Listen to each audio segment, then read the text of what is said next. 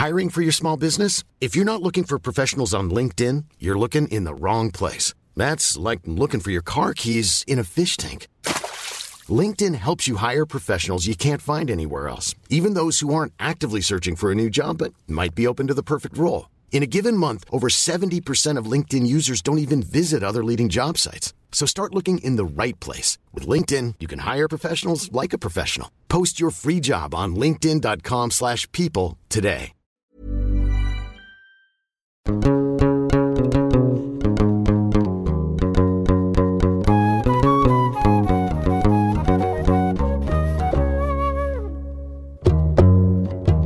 à tous, bienvenue dans ce nouvel épisode de Jeans. Aujourd'hui, on va attaquer un sujet extrêmement complexe et à la fois patent, puisqu'il ne s'agit pas de décortiquer l'identité pour la vider de son sens, mais tout simplement de la respecter en tant qu'elle est vécue par un être humain. Cette identité dont je parle, c'est la transidentité. Kezako. Ce n'est ni une pathologie, ni un choix, ni un drame, ni un châtiment divin. Ce n'est pas une perversion, ce n'est pas une préférence, et ce n'est pas un trouble psychique. Alors oui, je peux comprendre, cher auditoris, que pas mal d'entre vous, croyants ou pas, musulmans ou non, auront du mal avec ce sujet. Vous êtes certainement réticents à l'idée d'en parler, alors on peut se dire non, c'est haram, le sujet est clos. Ou alors on peut se dire j'accepte chaque être humain dans son humanité, avec respect et amour, peu importe son identité. Cet épisode marque une volonté de s'inscrire dans le second choix. Je ne crois pas trop me tromper en disant que l'option 2 est la plus conforme aux préceptes islamiques. Parce qu'être trans, ce n'est pas un choix et donc il n'y a pas de débat. Là où il y a un débat, en revanche, qui que vous soyez, c'est la discrimination, l'irrespect et la violence envers les personnes trans. En particulier, islamophobes, racistes et transphobes envers les personnes trans, arabes et ou musulmanes.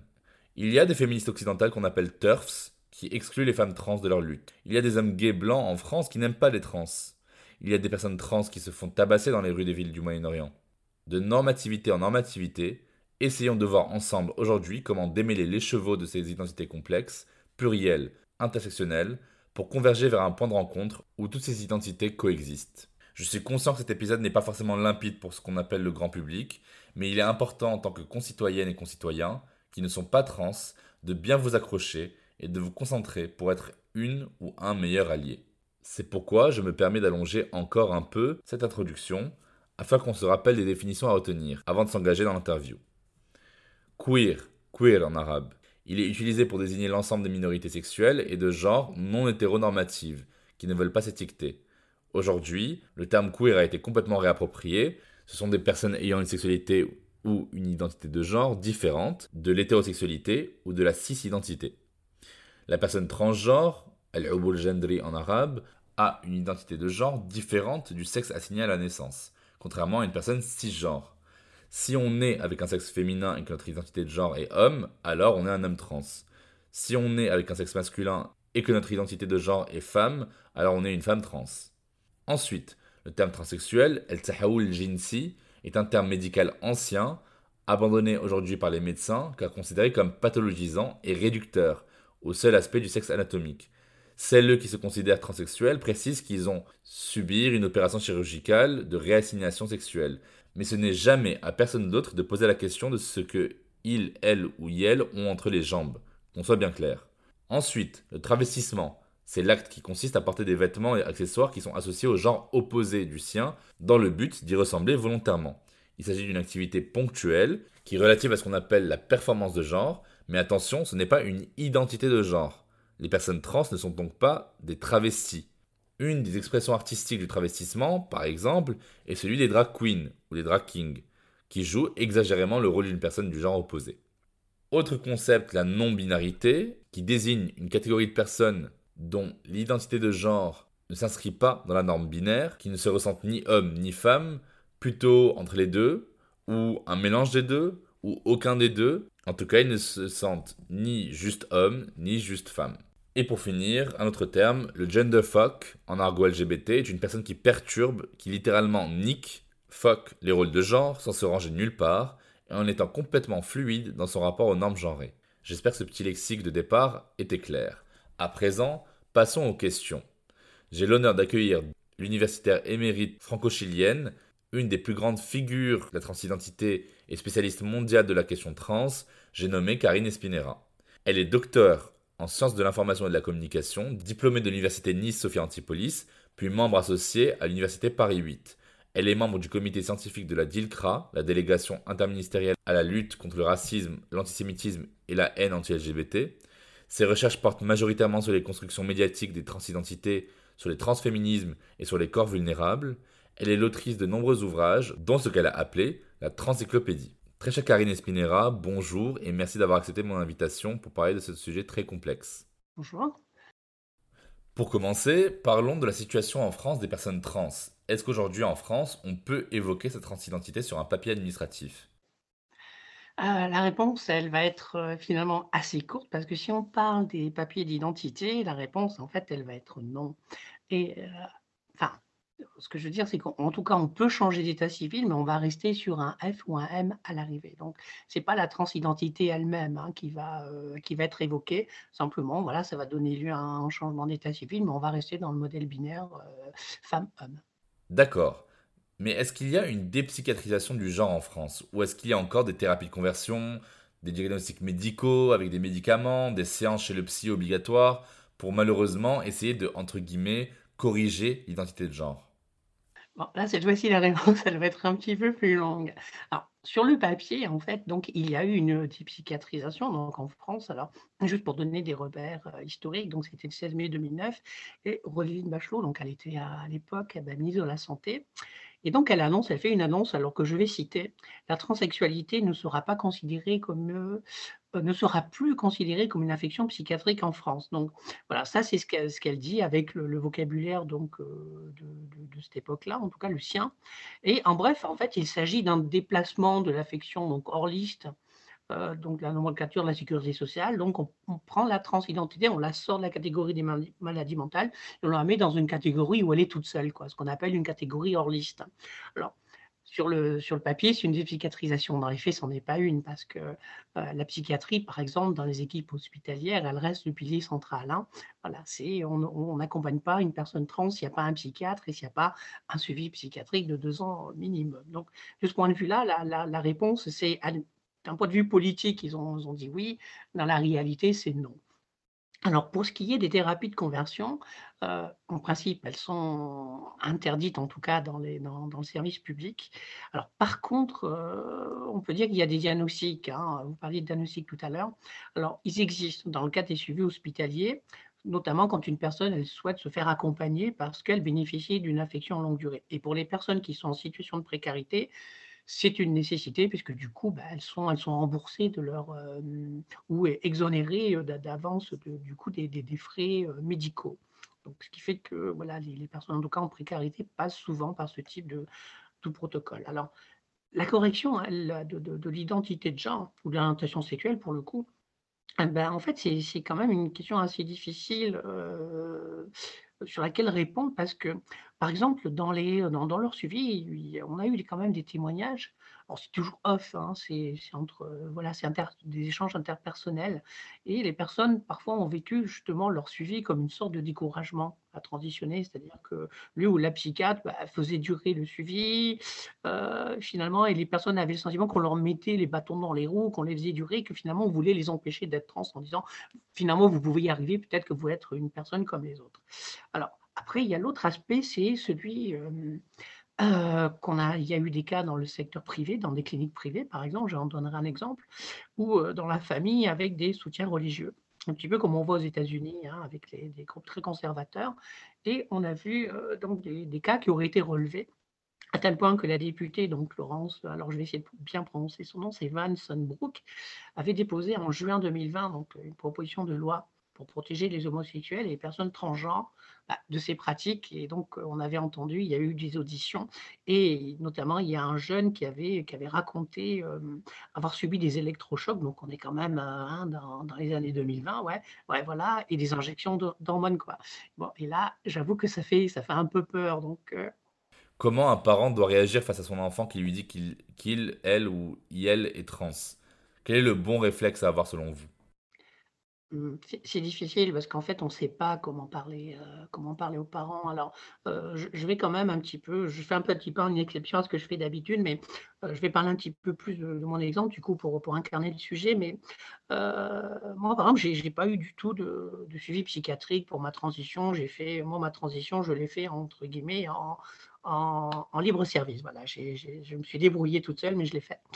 Heu, par contre, hein, heu, ce que j'ai eu besoin, c'est ça a été de quelques mois où je suis allée voir un psychologue clinicien et je suis allée le voir pour savoir comment j'allais faire mon coming out vis-à-vis de mes parents. Comment est-ce que j'allais gérer d'une certaine façon ce deuil familial puisque je m'y attendais très fort. Je me suis dit: «Vu, heu, mes parents, leurs idées, leurs, hem, leurs préconçus et cetera, heu, ils vont pas comprendre» et bon alors l'idée c'était quand même d'essayer d'y arriver évidemment. Mais si j'y arrivais pas, c'est comment est-ce que moi je vais gérer quelque part, un petit peu ce deuil? Et donc j'ai travaillé et donc c'est marrant parce que j'ai eu besoin d'être accompagnée par un psychologue clinicien pour pouvoir parler à mes parents et pas pour le reste. Moi, ma question identitaire, j'ai pas eu de problème avec ça et 30 ans plus tard, je suis super bien dans ma peau, quoi et heu, mais heu, on on cherche toujours les bons mots parce qu'on veut pas les blesser, on veut pas que les parents soient culpabilisés et je crois que les parents ne doivent pas culpabiliser. Heu, j'ai conscience que c'est compliqué pour des parents, heu heu, du coup, d'avoir à faire face à un enfant, voilà, qui leur explique sa transidentité et qu'ils ne sont pas forcément préparés et que, voilà, il leur faut un temps aussi pour, pour intégrer pour intégrer ce nouveau fait et quelque part un petit peu ce bouleversement aussi dans bah, du coup, dans leur propre vie, hein. Mais d'un autre côté, ce qu'on attend aussi, c'est quand même une, c'est un geste d'affection, quoi. C'est voilà, c'est le lien qui compte et qu'on reste leur enfant et pas qu'ils nous mettent à la porte ou qu'ils nous chassent, heu, ou qu'ils nous rayent de leur vie, heu, comme si on était mort ou morte, voilà. Est-ce que vous pourriez nous définir ce qu'est la dysphorie de genre, le mégenrage, et puis ensuite évoquer l'importance du choix des pronoms pour identifier les personnes trans? Hem, donc pour la question de la dysphorie alors je je fais un petit préalable quand même, c'est que, heu, moi je fais partie d'une génération qui a beaucoup lutté contre les termes, heu, médicaux.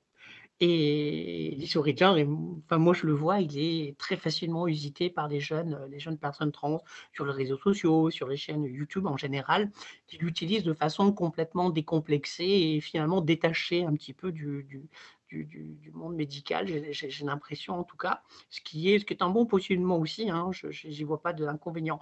Moi, je fais partie de ces générations qui se crispent, hein. Moi, je voilà, heu, troubles troubles mentaux, heu, genre ce qu'on appelait le gender identity disorder, c'est pareil, voilà, ça fait toute partie de ce vocabulaire qui, moi, m'a beaucoup crispé. Dysphorie de genre, j'ai beaucoup de mal, moi, avec pareil, avec cette expression-là.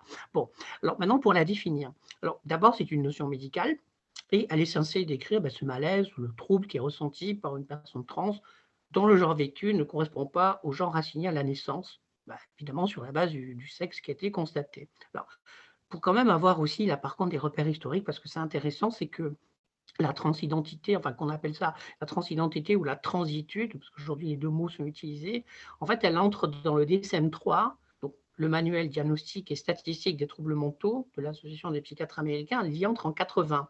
Alors, un autre point de repère, c'est que l'homosexualité, elle, elle était sortie des des maladies mentales en 73. Alors la transidentité, donc on est en 80, elle entre en tant que diagnostic de transsexualisme. Mais ça va changer. En 94, avec le DSM-4, on va parler de désordre de l'identité de genre dont j'ai parlé tout à l'heure. Ensuite, c'est avec le DM le DSM-5, donc depuis, heu, 2015, hein, voilà, qui est adopté la dysphorie de genre. Donc voilà, ça donne un petit peu une idée et heu, il y a eu beaucoup, beaucoup, beaucoup, beaucoup de débats pour savoir est-ce qu'il fallait parler de troubles, de dysphorie, enfin, c'était la discussion sur la façon dont est-ce qu'on allait, heu, parler de la transidentité dans le DSM. Ça fait couler, beaucoup d'encre et tous les gens ne sont pas forcément d'accord sur la terminologie, comme je l'ai dit, à commencer par moi. Alors pour le terme mégenré, c'est, heu, ah bah, en fait, on décrit l'usage, hein, globalement du mauvais pronom envers la personne. Ah, par exemple, c'est quand on envoie du lui ou l'huile, heu, à une femme trans ou du elle à un homme trans. Heu, bon, globalement, je crois qu'en fait, personne, n'aime être mégenré et même d'ailleurs, les personnes cisgenres, hein, les personnes, par exemple, qui peuvent avoir des physiques androgynes, bah, à mon avis, elles ont aussi, elles, à gérer, parfois ou souvent du mégenrage. Alors, c'est intéressant du coup de parler des corps androgynes, des personnes androgynes parce que ça dit combien on est on est formaté, on est vraiment hein, a un sacré programme à avoir du genre. C'est-à-dire qu'avec les yeux, on on cherche sans arrêt à identifier homme-femme, homme-femme et quand on n'y arrive pas, la machine, elle bug, le programme, il bug et là, la première question et il y a des gens même qui le disent à haute voix: «C'est un homme ou c'est une femme?» Et c'est vrai qu'on a ce réflexe et que vraiment c'est intériorisé heu, avec absolument une force incroyable et nos yeux nos yeux cherchent le quoi. C'est, heu, la télévision depuis les années 70, hein, elle a beaucoup, heu, elle a beaucoup évolué donc les plateaux de débat comme pas mal de documentaires en tout cas des des années 70-80-90, voire du début des années 2000, jouaient encore sur le dénem, c'est-à-dire on se sent obligé de préciser qu'avant c'était un homme, avant c'était une femme et que son prénom c'était ça. Et même jusqu'à j'ai participé à une émission sur, sur France 2 il y a il y a 3 ans je crois. Et et donc l'animateur demandait encore le prénom d'avant des gens. Et je me disais: «Waouh, c'est on on est on est dans les années 2000, presque 2020 à l'époque. Et et on en a encore à demander le prénom d'avant des gens». Est-ce que c'est vraiment nécessaire? En en quoi c'est utile? Enfin, je veux dire, qu'est-ce que ça apporte au débat de savoir que Louise avant elle s'appelait Louis ou enfin, voyez, je caricature encore une fois, mais c'est pour montrer la à quel point c'est quelque part, c'est devenu ça n'a plus de sens et c'en est même, je trouve, ridicule. On devrait peut-être s'abstenir de ce genre de genre de choses. Ça devient, à force, ça devient une sorte de curiosité un peu malsaine, voilà, pour le dire un peu comme moi un peu comme je le vois. Alors, il y a beaucoup de conservateurs qui disent que c'est problématique d'employer des pronoms nouveaux, des néologismes comme iel, iel, ol, ol, ul, ul, pour désigner des personnes trans ou des personnes non binaires. En quoi, pour vous, ça ne l'est pas? Bah, moi ça ne l'est pas parce que parce que quelque part c'était devenu ma culture, quoi. Avec les années et puis, bah, du coup, les décennies, pour moi, heu, ensuite, les la terminologie trans m'est devenue familière, mais c'est aussi ma culture. Aujourd'hui, avec tous les apports des études de genre, de la pensée féministe, des des aujour aujourd'hui aussi des apports des mouvements non binaires, c'est pareil, moi, tout ça, ça me paraît naturel. Voilà, d'intégrer toutes ces nouveautés, toute cette diversité et toutes ces créations, qu'au contraire, moi, je vois comme un, un monde qui s'étoffe de plus en plus de couleurs. Heu, mais moi, j'y vois quelque chose de facile, de beau, mais d'autres gens, ils voient de la difficulté, heu, ils voient, heu, du désordre, ils voient, le péril finalement de leur tradition, de leur langue française, qui devrait être figée, qu'elle doit être vivante. Voilà. Et puis, et puis moi, j'entends très régulièrement: «Ah mais c'est vachement dur à lire un texte en langue inclusive» et cetera. Et comme si on avait perdu en même temps le goût de cet effort et de voilà. Et oui, c'est pas évident. Enfin, moi, la première fois que j'ai lu un texte en écriture inclusive, j'ai pas trouvé ça super, heu, super confortable, heu, au départ, c'est vrai. Non, moi, j'avais un de mes amis, c'était le premier qui, heu, qui qui en fait, bah, genre fluide et donc chaque fois que je, qu'il venait à la maison, qu'on se rencontrait, il fallait que quelque part j'apprenne à lire, enfin, celui celui ou celle, hein, d'une certaine façon, qui était là, à ce moment-là, devant moi et que je m'adapte et donc bah, le plus souvent, j'essayais de parler neutre et c'est compliqué de parler neutre, en fait. Je me rends compte que dans une langue française hyper genrée, c'est super difficile d'avoir une conversation spontanée en devant se se surveiller, en se disant: «Oui, il faut que je parle neutre» et puis une fois que j'avais, heu, j'avais vu dans quel, continuum il était, ou sur quel pôle, est-ce qu'il était plus dans le masculin, le féminin et là, je pouvais m'adapter et puis hop, là, je je me mettais à genrer, on va dire. Et au début, c'était pas facile et je lui disais carrément, hein, je disais: «Heu, tu sais, c'est avec toi, des fois, j'ai du mal parce que je» voilà, c'est pour moi, c'est comme tout un apprentissage, hem, mais mais bon, aujourd'hui, je me pose plus vraiment la question. C'est ce que je disais un petit peu un petit peu tout à l'heure. Mais du coup, si demain je rencontre une personne, heu, trans, quelle qu'elle soit, comment peu importe son identification, de totale de genre, est-ce que je dois lui poser la question, heu, typique de, heu: «Quels sont quels sont tes choix de pronoms?» Bah, heu, dans dans les milieux militants et dans les groupes de parole, c'est ce qui se fait. En général, il y a toujours alors par exemple, dans les groupes de parole, il y a une présentation, les gens donnent leur prénom. Sur des listes des listes de discussion, par exemple, qu'elles soient, heu, donc des mailing lists ou des des des listes sur d'autres réseaux, les gens disent, donnent leur prénom, mais donnent aussi, beh, du coup, leur pronom et je trouve le dispositif, moi, très intéressant et très intéressant de dire: «Beh, voilà, moi je suis, je suis là.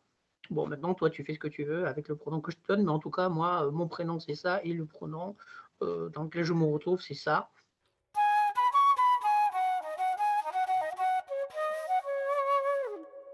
Pourquoi c'est plus difficile d'être une femme transgenre d'origine maghrébine et ou musulmane en France que d'être une femme transgenre tout court? Qu'est-ce qui se passe quand on vit à la fois la transphobie, le sexisme, le racisme et l'islamophobie? Alors, heu, dans le cas que vous donnez, je rajouterais même au début sexisme, hein, parce qu'en fait, du coup, c'est sexisme, transphobie, racisme, islamophobie, hein.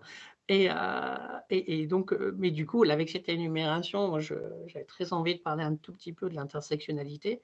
Parce que du coup, ça, c'est un un un outil d'analyse qui heu, qui est incroyable. Et c'est déjà un exercice intersectionnel, hein, que que de faire cette énumération-là. Et heu, donc juste pour repréciser, heu, bon que c'est, hem, bah, un outil d'analyse, en tout cas pour moi, qui est extrêmement précieux et important, qu'on doit à Kimberlé Crenshaw et le black féminisme de la fin des années 80 aux États-Unis. Moi, il me semble que dans dans de nombreuses sociétés, heu, on ne peut pas comprendre cette énumération que vous avez faite et que je fais des discriminations, sans sans s'intéresser à l'esprit de la société et heu et sans aussi identifier ces, bah, ces discriminations, ces entrecroisements. Alors, si je prends le temps de dire ça, c'est parce que moi, parfois, j'ai entendu des gens anti-intersectionnalité dire: «Ouais, mais là, votre truc, heu, avec ces énumérations, vous créez des hiérarchies» et puis, en fait, bon, pour parler de la France, bah, on voit quand même que, bah, c'est un pays où l'extrême droite, elle est forte. C'est, moi, quand j'entends dire que les, que les électeurs d'extrême droite sont des gens fâchés. Je suis désolé, moi je peux être fâché contre le gouvernement, contre heu, je ne vote pas pour un parti, heu, raciste et et Heu, ensuite, on voit aussi la force des discours masculinistes. On voit aussi les discours qu'ont donné, la Manif pour tous, hein. On voit aussi les discours sur l'identité nationale. Alors je ne parle même pas des relents d'islamophobie, hein, qu'on retrouve tout le temps, de ci et de là. Alors moi, je vais caricaturer d'une certaine façon, mais moi, je je intimement, je me dis qu'être une femme trans, maghrébine, qu'elle soit croyante ou pas, bah, on n'a pas forcément tiré le super ticket gagnant dans une société comme la France. Heu, et que la vie, bah, elle ne doit pas être super rose. Alors désolé pour le jeu de mots avec le rose, mais bon. Est-ce qu'il y a un risque encore plus fort de précarité, d'isolement? Oui, mais complètement. Moi, je dis qu'on on on peut résister à tout un tas de de de choses, heu, même parfois on peut se faire péter la gueule dans la rue, mais on va résister, on va on va résister. Par contre, il y a des discriminations là, avec cette accumulation déjà de critères et ces discriminations qu'on va vivre non seulement tous les jours, chaque fois qu'on va prendre les transports en commun, chaque fois qu'on va faire ci, faire ça, qu'on va vivre, dans plusieurs fois dans la journée, parce qu'on va peut-être vivre une discrimination dans le métro, mais on va peut-être vivre encore une autre discrimination une heure après, le dans le travail. Voilà et c'est ça qui finit par user les gens et c'est ça quelque part qui les use et qui, heu, qui qui qui qui met à bas notre résilience et d'une certaine façon, en fait, on fait avec ce type de discrimination, ces petites discriminations, mais tous les jours et tout le temps, ben, en fait, on fait mourir quelqu'un à petit feu. Enfin moi, c'est vraiment comme ça que vraiment que que je le conçois.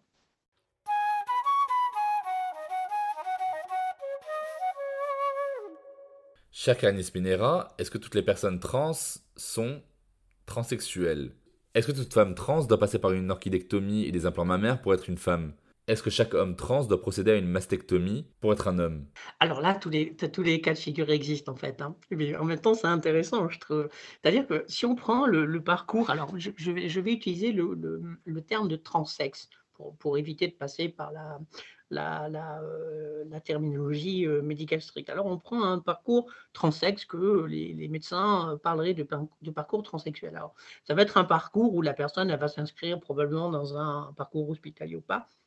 En tout cas, elle va faire une opération de réassignation elle va prendre des hormones, puis ensuite une opération de réassignation sexuelle, éventuellement avoir recours à diverses chirurgies dont, bah, par exemple, donc heu, des implants mammaires, mais éventuellement des corrections sur, une qu'on appelle ça une, heu, féminisation, de certaines parties du visage, par exemple. Bon, d'autres personnes, vont faire le un parcours entre guillemets, «le même parcours transexe», mais en limitant les opérations. Elles vont par exemple se contenter, du, par exemple, de la vaginoplastie, parce que bah, avec les hormones, elles auront les seins qu'elles souhaitent et elles n'en veulent pas des plus grands, et puis voilà, et qui pourront aussi se passer de, de chirurgie, d'autres types de chirurgie, et donc pour faire finalement, d'une certaine façon, le minimum.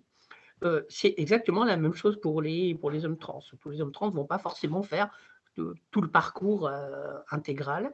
Ensuite, il y a toutes les personnes. Alors, dans l'imaginaire et souvent dans les discours, on a entendu opposer les personnes transsexuelles aux personnes transgenres. On disait les personnes transsexuelles étaient des personnes opérées, les personnes transgenres ne se faisaient pas opérer.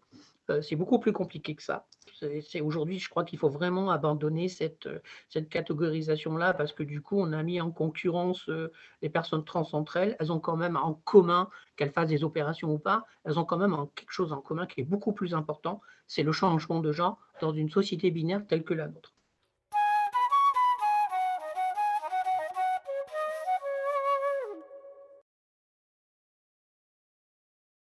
Malheureusement, vu le manque d'expressions arabes pour qualifier les phénomènes liés à la transidentité, les personnes trans dans les pays arabes sont plus susceptibles de décrire leur identité en anglais ou en français, même quand ils parlent arabe, parce que le mot existe plus librement dans ces langues. La langue anglaise est une langue de publication d'ouvrages et de thèses de recherche autour de ce sujet. Les associations du monde arabe comme Mim, Helem, Shams, Aswat font et ont fait un travail remarquable pour construire un lexique qui n'est pas imposé par une vision occidentale, néo-impérialiste, essentialisante des termes qualifiant les personnes trans. Est-ce que vous pouvez nous dire, chère Karine, pourquoi il est si important que les personnes concernées puissent disposer dans leur langue du bon vocabulaire pour décrire leur expérience de la transidentité? Il y a un surplomb ici à ma réponse, je vais quand même prendre le temps de la, donner, c'est celle des, savoirs situés. Et donc une notion qu'on doit aux féministes, aux chercheurs féministes, notamment Sandra Harting et Donna Haraway. Et on parle ici d'une épistémologie du point de vue. C'est un point de vue situé. Et, notamment dans la construction des termes pour se nommer, se définir et s'expliquer aux autres, voilà, je vois euh, l'expression de savoir situer. Donc, trouver, ses propres mots, c'est aussi, bah, du coup, c'est partager des expériences de vie situées, c'est des savoirs situés. Alors, je, vais prendre des exemples maintenant pour que ce soit beaucoup plus clair. Alors, euh, au cours des 30 dernières années, bah, les, différents groupes trans ou les mouvements trans en fait, ont adopté puis rejeté des terminologies. Alors, préexistence, alors moi je vais par exemple citer travesti, transsexuel, transsexualité, etc. Donc, ce sont des termes qui ont été appropriés, puis à un moment donné, ils ont été rejetés pour diverses raisons, notamment avec la politisation, la, la dépathologisation, etc. Puis, les personnes ont inventé leurs propres termes, alors par exemple comme transgenre, transidentité ou encore transitude.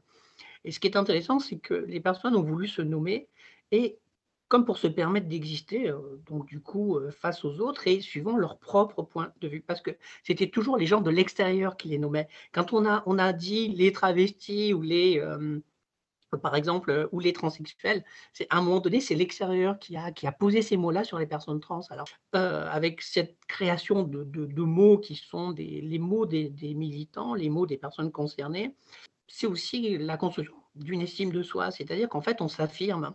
Et on affirme, pas seulement on s'affirme soi, mais on affirme qu'on existe et on affirme aussi qu'on a, euh, qu'on a des droits. Et ça, du coup, je trouve ça très important. Et je ne sais pas comment mieux qualifier cette, euh, cette nécessité d'avoir de, la possibilité de créer ces termes pour, pour se nommer, se définir et pas laisser les autres dire qui on est. En fait, en prenant une place dans le langage qu'on a décidé, on prend une place dans la société. Et voilà. De la même façon, quand on ne donne pas des chiffres sur une discrimination, on ne lui donne pas un nom, elle n'existe pas. Voilà, on est dans ce système-là aussi. Donc, à un moment donné, bah, il, faut, faut donner un nom aux discriminations.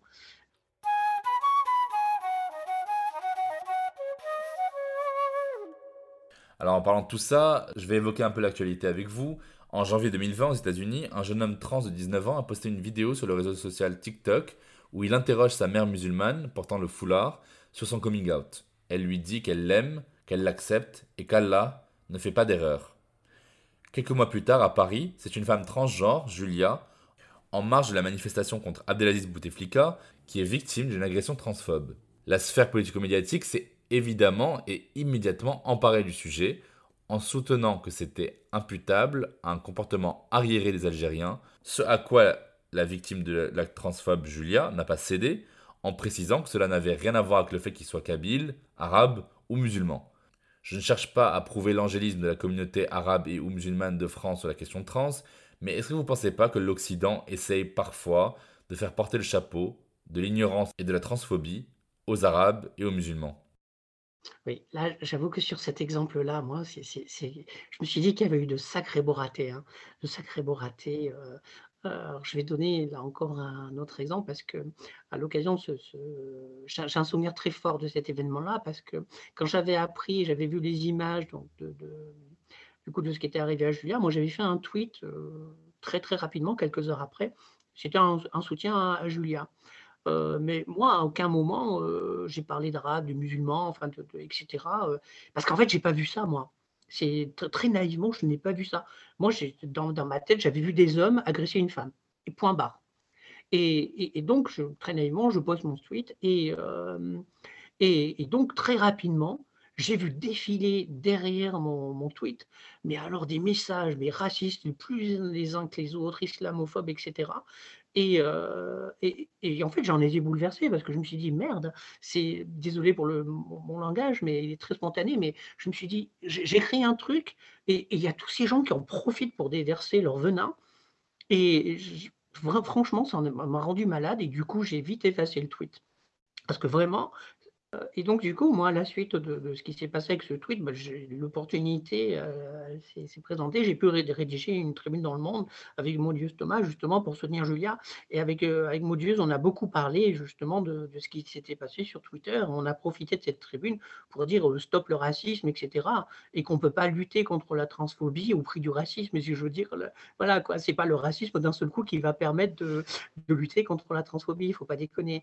Et donc en tout cas, on a eu cette occasion-là, mais c'est vrai que, heu, c'est devenu vraiment, heu, un prétexte et que c'est ça a été une opportunité, mais vraiment super facile, mais du coup, heu, de faire porter le chapeau, hein, en fonction de leur nationalité, leur couleur de peau, la religion et alors qu'en fait la transphobie, elle, elle est partout et c'est pas une expression qui est réservée à un peuple ou une religion. Enfin moi, je connais pas un seul pays où la transphobie n'existe pas. Et voilà et ces redresseurs de tort là, soi-disant des défenseurs de Julia, heu, il y avait un bon paquet de bons racistes, hein, voilà pour le dire un petit peu comme comme je pense donc oui, c'était c'était c'était un peu franchement un peu trop facile. Alors, un autre fait tragique, c'est que mardi 15 décembre 2020, on a appris le suicide d'une lycéenne transgenre arabe à Lille, du nom de Fouad. Elle avait 17 ans. Deux semaines avant, elle s'était opposée à la direction de son lycée en venant en jupe. Fouad assumait pleinement son identité et son prénom, mais c'est l'institution française et l'école de la République qui trouvaient des choses à redire de sa tenue. Donc, la question à se poser, c'est est-ce que la France n'est toujours pas prête à accepter des identités qui sortent du cadre hétéro-cis normatif, d'autant plus quand il s'agit d'une personne racisée? Et dans dans dans dans ce cas de figure-là aussi, ce qui est terrible, c'est que, moi, il y a ce que j'appelle, enfin, ce que beaucoup de gens appellent l'effet guichet, hein. Quand il y a pas de directive générale, un petit peu chacun fait ce qu'il ce qu'il veut. Et heu et par exemple, dans le cas des écoles, heu, ou des lycées, bah, il y a des enfants et des ados, heu, avec avec les parents ou même des professionnels de la santé, des acteurs associatifs et le corps enseignant qui ont trouvé ensemble des stratégies pour permettre justement de respecter le pr le prénom de la personne, de respecter le genre, le genre de la personne, en tout cas le genre vécu et penser même des stratégies d'intégration dans l'école. Mais ça aussi, ça veut dire qu'on peut tomber sur la bonne personne, bah, ça facilite la vie et heu, ou alors si vous tombez sur la mauvaise et beh beh, elle va vous pourrir la vie. Il y a un superbe documentaire euh, de Sébastien Lifshitz euh, qui s'appelle Petite fille euh, et qui parle justement de cette, euh, cette réticence incroyable, euh, bloquante de cette euh, petite fille euh, trans dont la mère doit se battre euh, corps et âme, bec et ongles contre l'administration et, et l'école.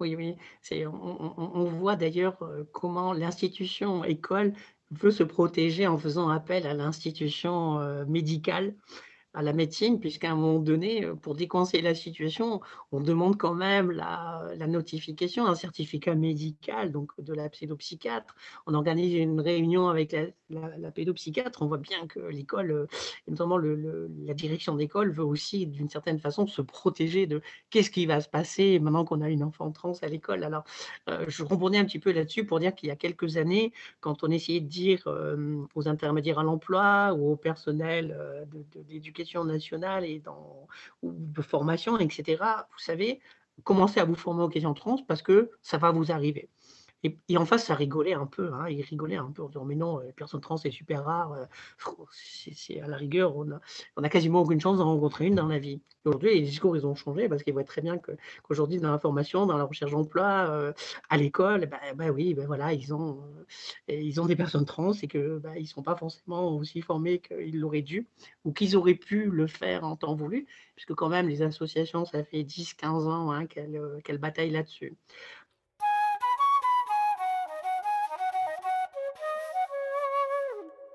Pourriez-vous nous parler de la présence des personnes trans dans les médias? Dans mon travail de recherche, moi, je suis partie depuis 1946. À l'époque, c'était, j'a j'avais, heu, fait, heu, constituer mon corpus qu'en 2010 et puis ensuite, évidemment, j'ai travaillé les années suivantes sur, sur l'évolution et au départ, très clairement, on ne voit que des femmes trans. À la télévision, une femme trans, dans le contexte français notamment, hein, c'est si je devais faire un portrait robot de la représentation trans, d'une figure trans, bah, c'est une femme.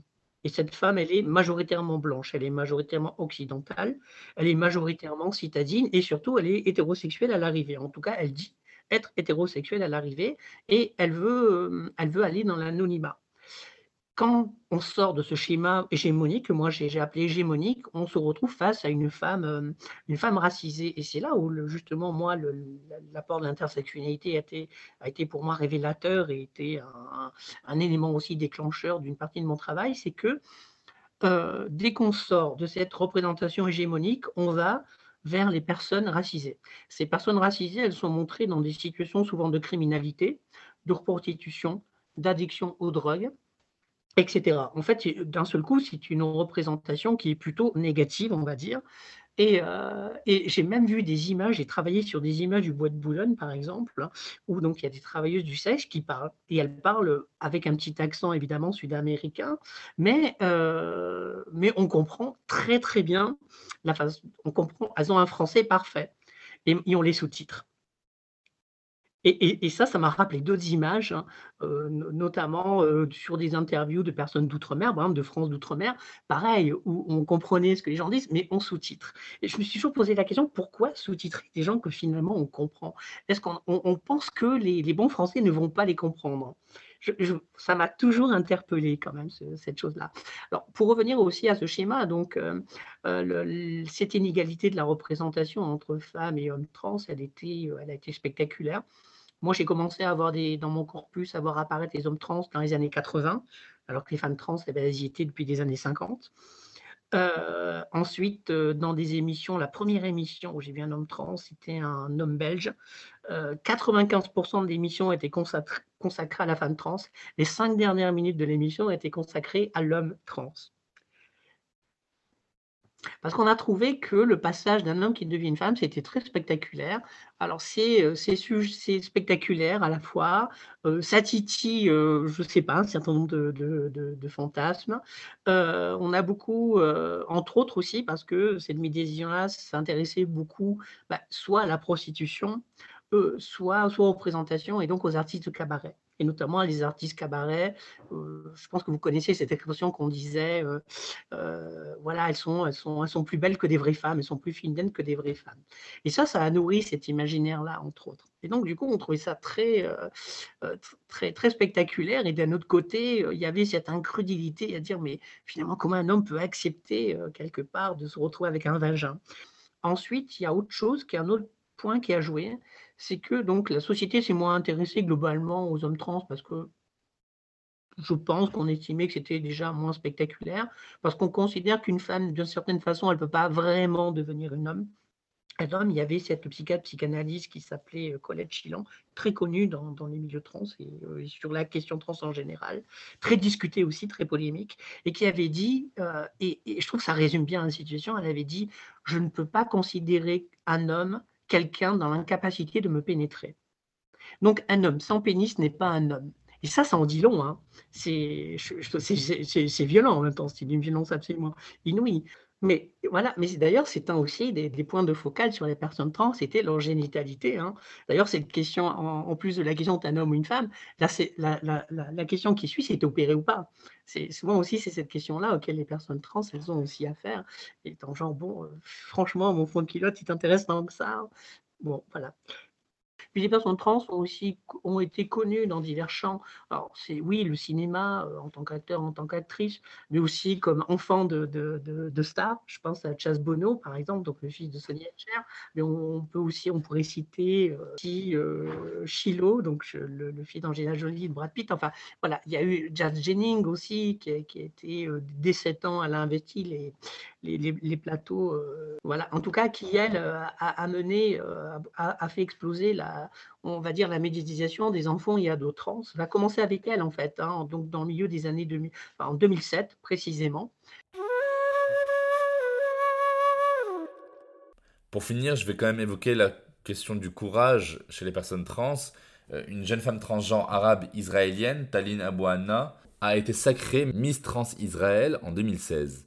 D'autres femmes trans, mannequins, musulmanes, ont été révélées depuis, comme Anjali Lama au Népal, Kami Sid au Pakistan et Amelia Maltep au Bangladesh. Je rappelle au passage que le Népal et le Pakistan reconnaissent le troisième genre, alors que ce n'est même pas le cas en France. Ça ne veut pas dire pour autant que c'était facile.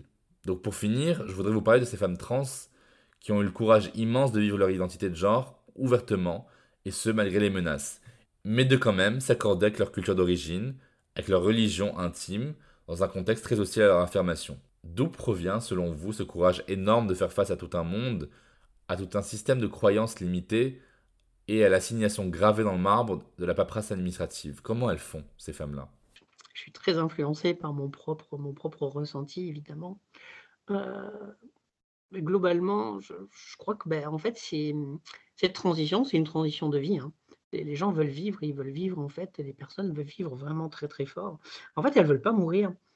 Euh, et, je crois que si on, si les transitions étaient impossibles, imaginons un système où euh, ben voilà, il n'y a, y a, pas d'OP, il n'y a pas d'hormones, on nous interdit tout, euh, il n'y a pas le pronom, il n'y a pas le, vêtement, il n'y a, rien. En fait, rien. Si on est né, on a été assigné homme, ou si on est né, on a été assigné euh, femme, enfin, si on est né mâle ou femelle et assigné homme ou mâle, homme ou femme, pardon, et qu'on nous cantonne ça et qu'on nous interdise tout. Moi, je crois que là, il y aurait un nombre absolument de suicides, absolument phénoménal, et que ça serait, la vie, elle serait pas absolument pas vivable. Et je pense que le nombre de, morts et de morts chez les personnes trans serait, serait absolument phénoménal. Euh, en faisant ces transitions, en affrontant finalement euh, ce que souvent les médias ont appelé un parcours de combattant, je crois que c'est tout. Moi, je pense que nous, au fond de nous, on n'a pas le sentiment d'avoir été ni des combattants ni des combattantes. Hein. Euh, c'est simplement qu'on a eu des obstacles, que la société a un certain nombre d'obstacles, et que nous, pour pouvoir vivre, parce qu'on a envie de vivre, on avait envie de s'épanouir, parce qu'on a des rêves, comme tout le monde, on a, on a des envies, on a des désirs, on a, etc. Et que pour, ben, pour pouvoir y arriver, pour pouvoir, se, pouvoir se donner les moyens de vivre hein, ben, ce qu'on est, ben, il fallait passer ces obstacles les uns après les autres. Alors, euh, euh, on y arrive tant bien que mal.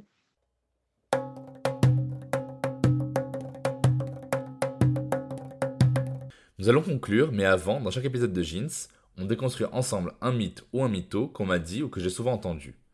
Que pourriez-vous répondre à ce mec franco-égyptien qui me balançait une blague on ne peut plus transphobe, sur le ton de la rigolade, et qui disait Du coup, si t'es une femme trans et que t'aimes les femmes, t'es pédé ou t'es gouine? D'accord. Oui, ça, c'est souvent, bah oui, ça, a été le.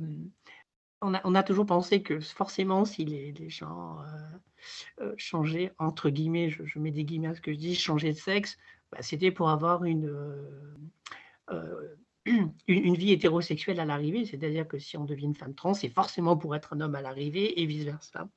Et en fait, on a confondu l'identité de genre et l'orientation sexuelle.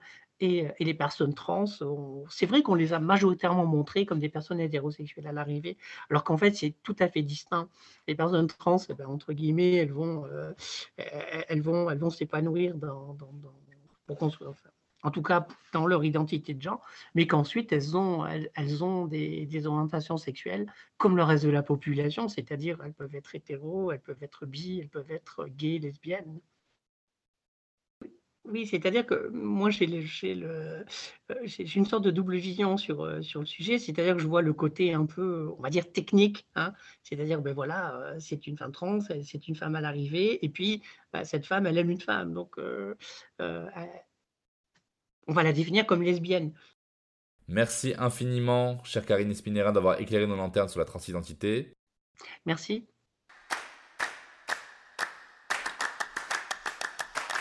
Alors je récapitule rapidement en évitant le simplisme. 1. En France, les cercles militants insistent pour qu'on évite de parler de transsexuel, puisque ça réduit l'identité au caractère biologique de la personne, c'est un terme médicalisant, pathologisant, psychiatrisant. On dit personne trans. Comme ça, au moins, vous n'oublierez jamais que les personnes trans sont des personnes avant d'être trans. 2. Un homme trans est un homme. Une femme trans est une femme. 3 les personnes trans ne sont ni confuses, ni perdues, ni traumatisées. Ce qui les traumatise, c'est le mégenrage, c'est la violence symbolique et physique dont elles peuvent être victimes de personnes malfaisantes et ignorantes. Merci de nous avoir écoutés. Vous trouverez toutes les références évoquées dans la description de cet épisode. Je vous mets une tonne de films et de bouquins à regarder et à lire absolument sur ces questions. Comme promis, l'épisode d'aujourd'hui est double. Je vous donne rendez-vous tout de suite avec une anthropologue du CNRS Corinne Fortier, grande experte des transidentités en contexte islamique. Notre entretien n'en finira pas de vous surprendre, je vous le garantis. N'oubliez pas de vous abonner au podcast Jeans et de laisser vos questions, vos commentaires, partagez autour de vous, abonnez-vous à la page Instagram de Jeans, à jeans podcast. N'hésitez surtout pas, mais alors surtout pas, à laisser 5 étoiles si l'épisode vous a intéressé. A tout de suite sur Jeans.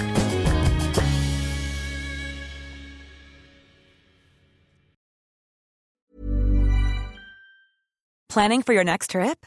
Elevate your travel style with Quince. Quince has all the jet setting essentials you'll want for your next getaway, like European linen, premium luggage options, buttery soft Italian leather bags, and so much more. And is all priced at 50 to 80% less than similar brands. Plus, Quince only works with factories that use safe and ethical manufacturing practices. Pack your bags with high-quality essentials you'll be wearing for vacations to come with Quince. Go to quince.com slash pack for free shipping and 365-day returns.